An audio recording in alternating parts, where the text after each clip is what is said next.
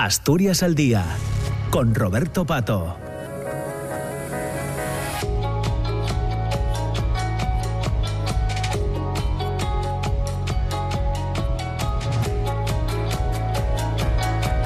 Son las 10 de la mañana y 8 minutos. Entramos en la segunda parte del programa de, Asturias al Día en este lunes, 4 eh, de diciembre. Ya les decía al inicio del programa que hoy nuestra intención era conversar en torno a, la fábrica de gas de Oviedo.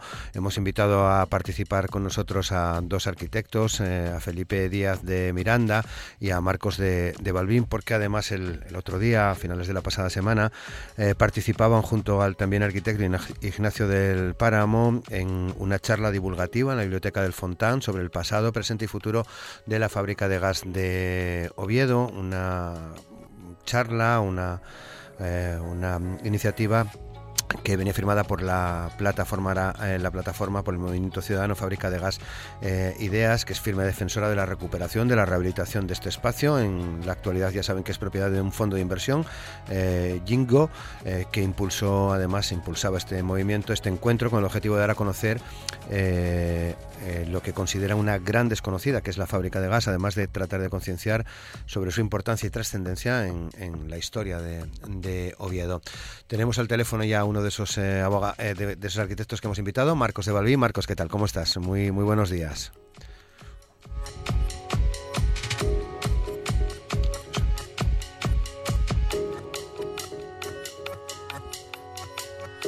Sí, Marcos, Marcos de Balbín, ¿qué tal? ¿Cómo estás, Marcos? Buenos días. Hola, bien, bien, bien. Aquí con ganas de, escucharos. Eh, vamos a llamar también, ya tenemos con nosotros a, Felipe, Felipe mm, eh, Díaz, a quien ya saludamos. Felipe, ¿qué tal? ¿Cómo estás? Buenos días. Hola, ¿qué tal? Buenos días. Bueno, pues muchas gracias, eh, muchas gracias a, los dos. Vamos a compartir casi hasta las diez y media este, este tramo de, Asturias al día. Mm, bueno, sois también, Marcos, entiendo, un bueno, pues un claro defensor de este espacio de, de la fábrica de gas de Oviedo sobre el que hay bueno proyectos que entiendo eh, os preocupan, ¿no? ¿Hasta, ¿Hasta qué punto, Marcos?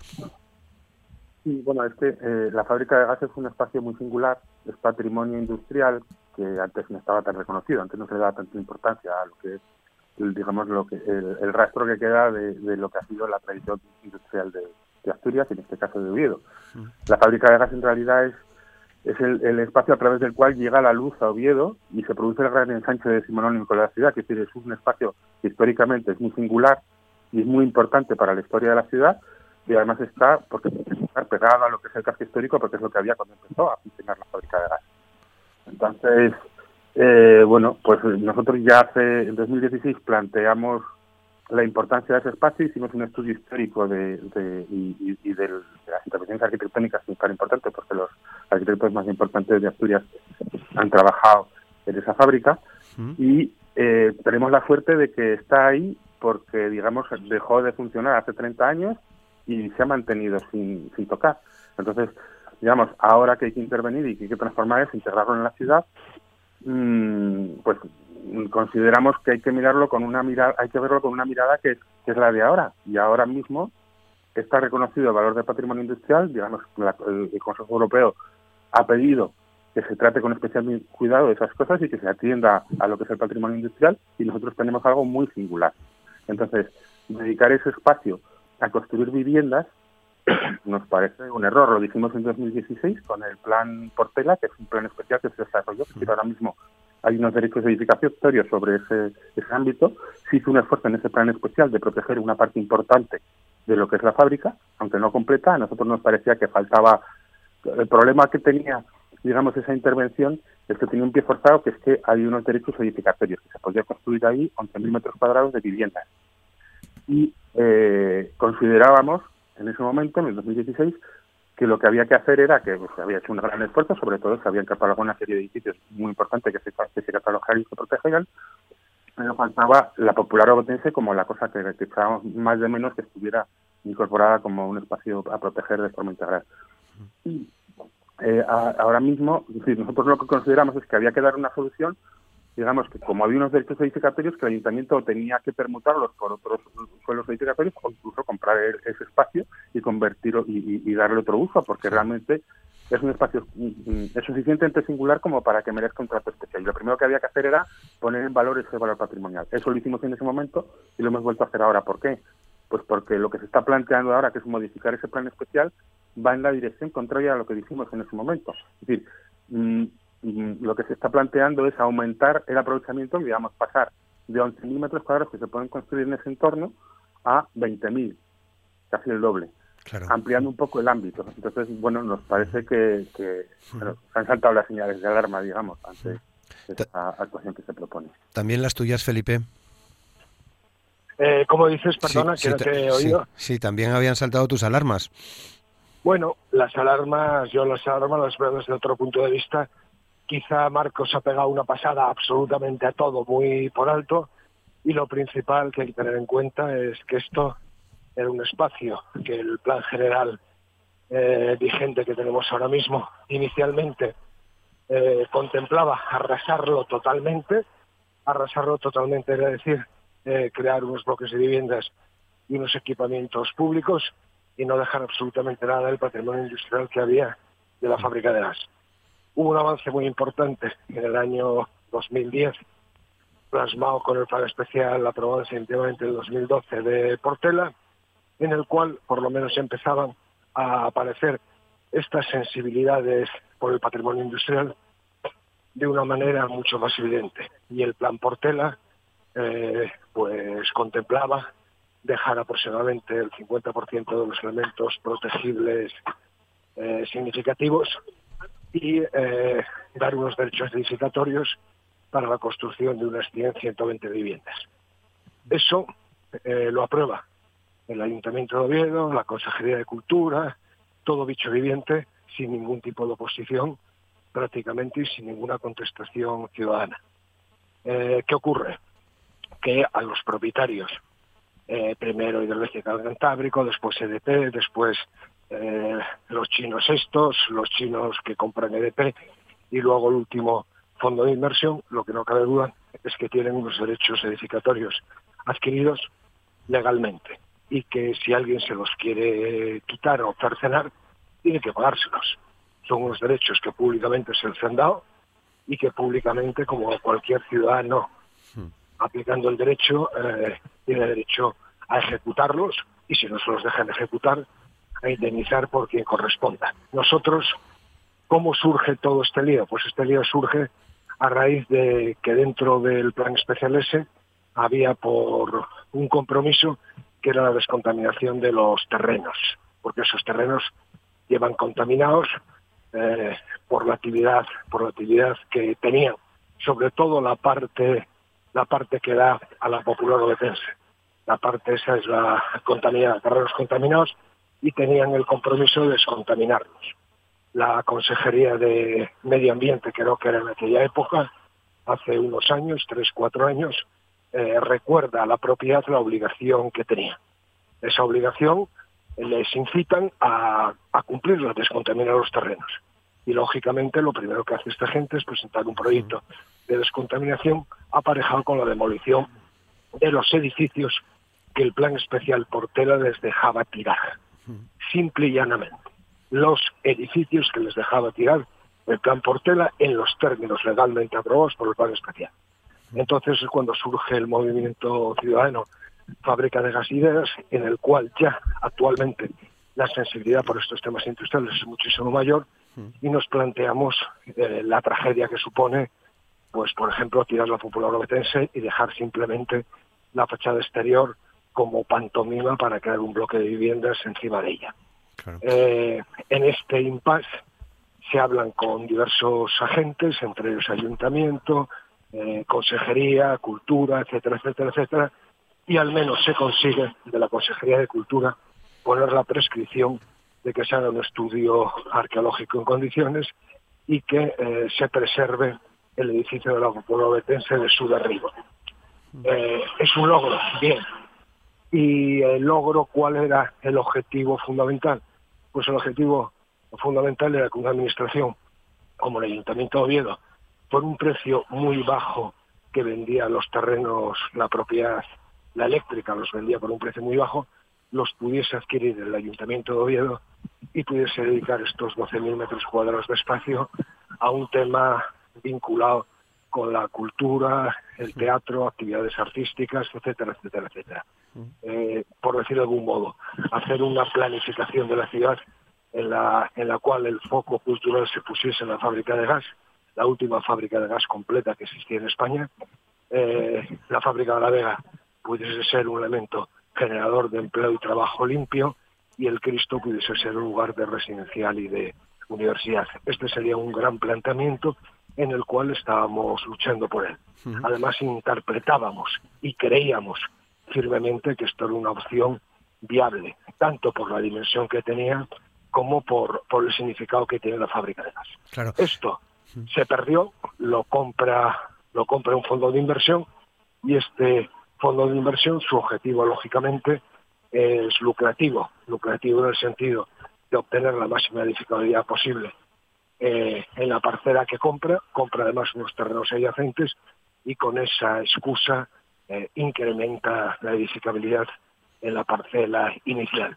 Este es el resumen y estamos ahora mismo, bueno, pues ante la expectativa de que hay un plan vigente, el plan Portela, hay un proyecto de demolición de edificios, eh, los que permite el plan Portela, y hay un borrador de plan especial, el de Pachimangao, en el cual, como decía Marcos, incrementa sustancialmente la edificabilidad del conjunto en detrimento pasando de 10 elementos protegidos, 11 elementos protegidos que estaban en el plan Portela, a dejar solamente cuatro, que es, creo que es cuatro o cinco, en los cuales justifica eh, todo lo que por haber para poder demoler el resto de ellos.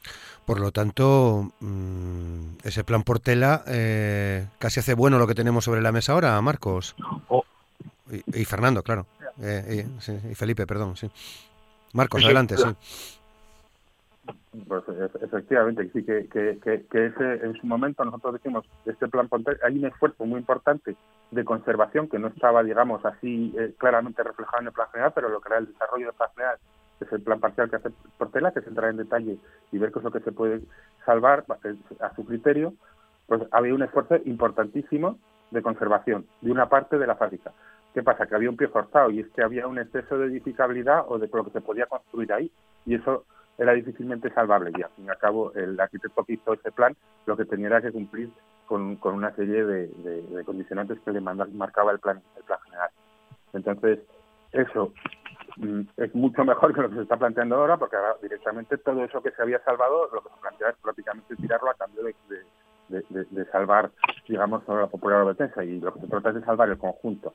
Entonces, era una propuesta de indudable mayor calidad. Es decir, hay que hablar, hay que decir también que por el momento lo que conocemos del plan que se está planteando ahora eh, es, conocemos en, borrador, lo que sí que sabemos es en la dirección que va. Y como digo, la dirección en la que va es justamente la contraria que consideramos que hay que tener y que ya planteamos hace seis o siete años. Es decir, hay que salvar en lo posible la mayor parte del patrimonio industrial que hay ahí, que es reconocible y que además incluso está reconocido eh, en, su mayor parte, y hay que reducir el impacto de la edificación residencial porque igual ese no es el sitio donde tiene que estar esa edificación.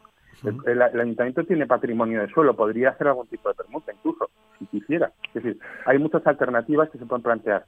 La peor es la que se está planteando, independientemente de cómo se vaya a concretar en la altura de los edificios y, demás. ¿Y tiempo material para ello? Eh, es decir, ¿en qué, en qué momento eh, en qué momento de esa hoja de ruta estamos, eh, Felipe? Pues estamos en un momento peligroso, un momento peligroso y de no marcha atrás. O sea, decir, estamos con un proyecto de demolición, de demolición de edificios según el plan Portela, y según tenemos entendido, cuenta con licencia municipal para ejecutarlos. Entonces estamos en esta realidad, estamos en un momento en el cual el día menos pensado nos encontramos con que en la mayoría de los edificios que estamos intentando preservar no los encontramos en el suelo, con el beneplácito de todas las administraciones. ¿eh? Estamos hablando no solo, no echemos la culpa al Partido Popular del Ayuntamiento de Oviedo, sino echemos la culpa también al gobierno regional, que es el que tiene la última palabra, que es eh, los actuales gobernantes del Principado de Asturias, a través de su Consejería de Cultura, mm. que pueden eh, a través del Consejo de Patrimonio Cultural, que en cualquier momento podría paralizar esta acción. Lo que sentimos es realmente es que no se tenga visión de futuro de ciudad. Creemos realmente que en este mundo de globalización, en el cual todas las ciudades eh, se hacen semejantes, se parecen cada vez más, estos hitos históricos los perdamos que van a ser los elementos configuradores del Oviedo del mañana. Van a ser las singularidades por las cuales un ciudadano se acerca a la ciudad de Oviedo y visitar algo que no hay en el resto de España. En este caso, una fábrica de gas completa, única y extraordinaria. Eh, dentro de esa perspectiva, además, no debemos de perder la perspectiva que esto es un bien patrimonial no solo de Oviedo, es de toda Asturias.